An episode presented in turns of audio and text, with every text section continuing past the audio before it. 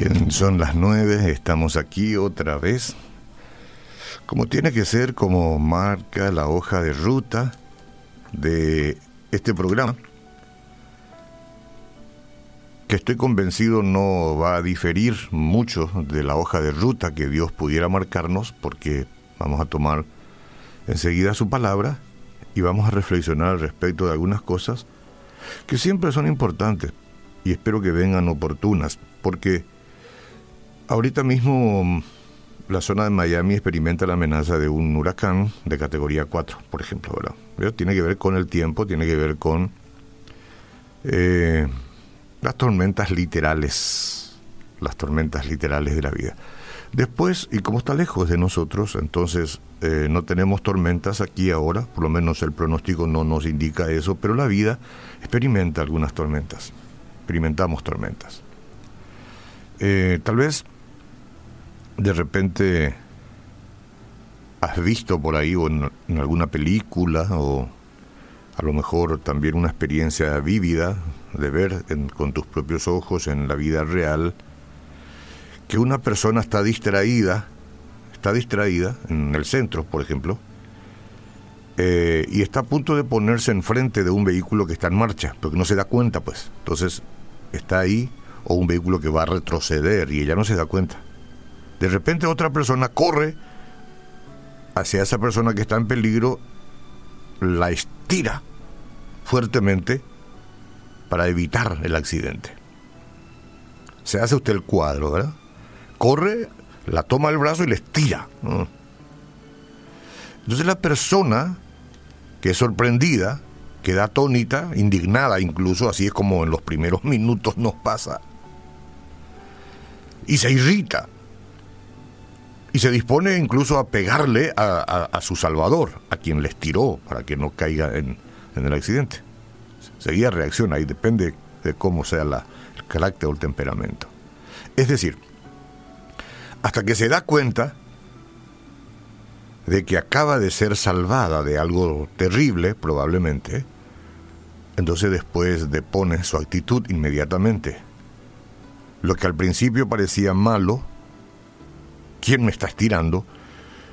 ¿Quién irrumpe abruptamente mi tranquilidad? Lo que al principio parecía malo resultó ser algo muy bueno. Le acaban de salvar la vida. Ok. Entonces las tormentas en nuestra vida pueden a veces tener un propósito semejante. Estoy pasando por un tiempo tormentoso, decimos, ¿verdad? Y está bien, a todos nos toca de tanto en tanto. Y a lo mejor es el caso de usted, que está pasando por un momento tormentoso, de tormentas. Es fácil estar tan atrapados en la, en la rutina diaria o preocupados por perseguir una meta que no nos damos cuenta del bien que el Señor tiene en mente. Cuando nosotros estamos enfocados en nuestros deseos muy personales, también nos hacemos más vulnerables a tomar decisiones que no, no están concordando con la palabra de Dios. Muchas veces sucede esto, dudamos si tomamos o no la decisión y a veces la tomamos y distante de lo que Dios aconseja por medio de su palabra. La tomamos y tomamos mal. Puesto que Dios quiere lo mejor para vos y para mí. Él quiere lo mejor para sus hijos. Yo no sé, usted será papá o mamá, cuánto bien querrá para su hijo. Estamos hablando de los padres responsables, los que asumen la paternidad o la maternidad. Entonces, si nosotros queremos lo mejor para nuestros hijos, entonces tenemos que convencernos que Dios también quiere lo mejor para nosotros. Nuestro Padre Celestial va a hacer todo, todo lo que sea necesario para ponernos en una posición que nos permita recibir su bendición. Aunque nos tenga que estirar del brazo, porque algo nos está por, por colisionar o por investir o arrollar. Entonces, así es como tenemos que pensar. Más fácil es decir que vivir yo sé, pero no nos queda otra Ahí es cuando de repente nos encontramos en medio de una tormenta. La vida estuvo antes soleada, ¿verdad? Eh, ayer nomás la vida estuvo soleada. Ayer nomás la vida me parecía resplandeciente, ¿eh? Pero ahora nos estamos enfrentando a la turbulencia o incluso al dolor. O incluso al dolor. Entonces, mis hermanos, esos reveses pueden tomarnos desprevenidos y hacer que nos preguntemos, ¿por qué me permite o por qué permite Dios eh, que esto me suceda a mí? Y aunque el Señor permite a veces tormentas en forma de problemas, digo, y dificultades, su propósito nunca es hacernos daño, no.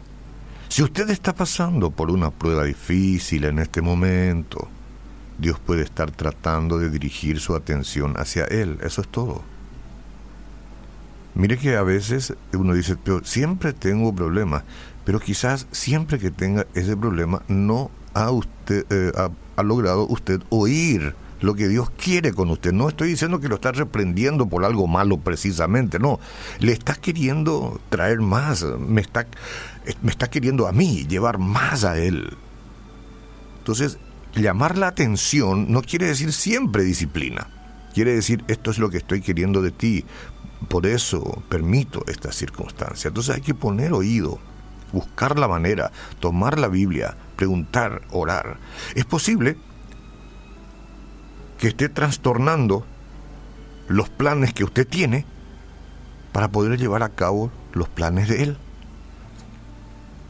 Y esto no tiene que ser una teoría y un lindo mensaje nomás. Uno tiene que en medio de los problemas que en este momento tenga, por más mínimo que sea, o gran problema, decir, Señor, ¿qué me estás queriendo decir? Yo sé que no es fácil. Pero Dios no tiene un plan de calamidad para nosotros. Por eso, el cristiano tiene que saber que hay un eh, mensaje dentro de las circunstancias. La que estás viviendo ahora, ya sea problema familiar, de finanzas, de relacionamiento, ¿no? Eh, este, del trabajo y de todo, o de salud. Voy a mencionar entonces aquí la palabra con que Dios nos habla en esta ocasión, va a ser el Salmo 91. Pero leído personalizadamente lo voy a hacer a manera de una oración. Sígame, ¿sí? Bueno, el que, si yo habito al abrigo del Altísimo, moraré bajo la sombra del Omnipotente. Diré yo a Jehová, esperanza mía, castillo mío, mi Dios en quien confío. Tú me libras del lazo del cazador, Señor, me libras de la peste destructora. Estoy tranquilo por eso. Con tus plumas me cubres, debajo de tus alas yo estoy seguro o segura. Escudo y adarga es tu verdad. Yo no voy a temer más el terror nocturno, no, ni flecha que vuele de días contra mí, ni pestilencia que ande en oscuridad, ni mortandad que en medio del día destruya.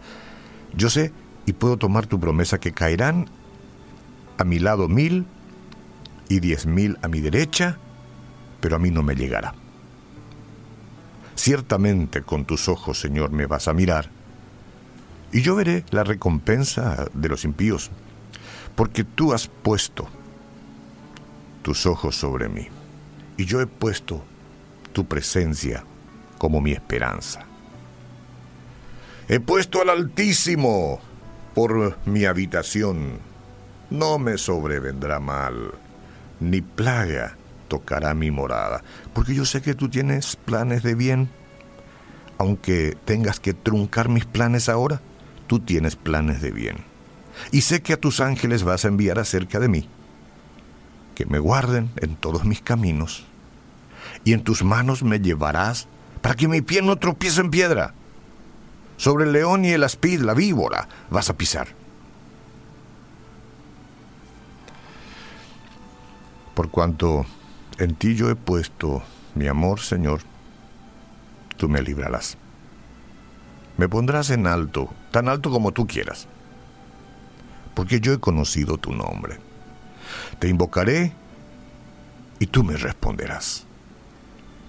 Conmigo estarás en la angustia. Me librarás. Me saciarás de larga vida. Me mostrarás tu salvación. Hermanos, se abrirán las compuertas espirituales, digamos, del cielo, esas puertas que ya no contenerán, contendrán el agua o la bendición, apenas terminemos diciendo amén. Que así sea.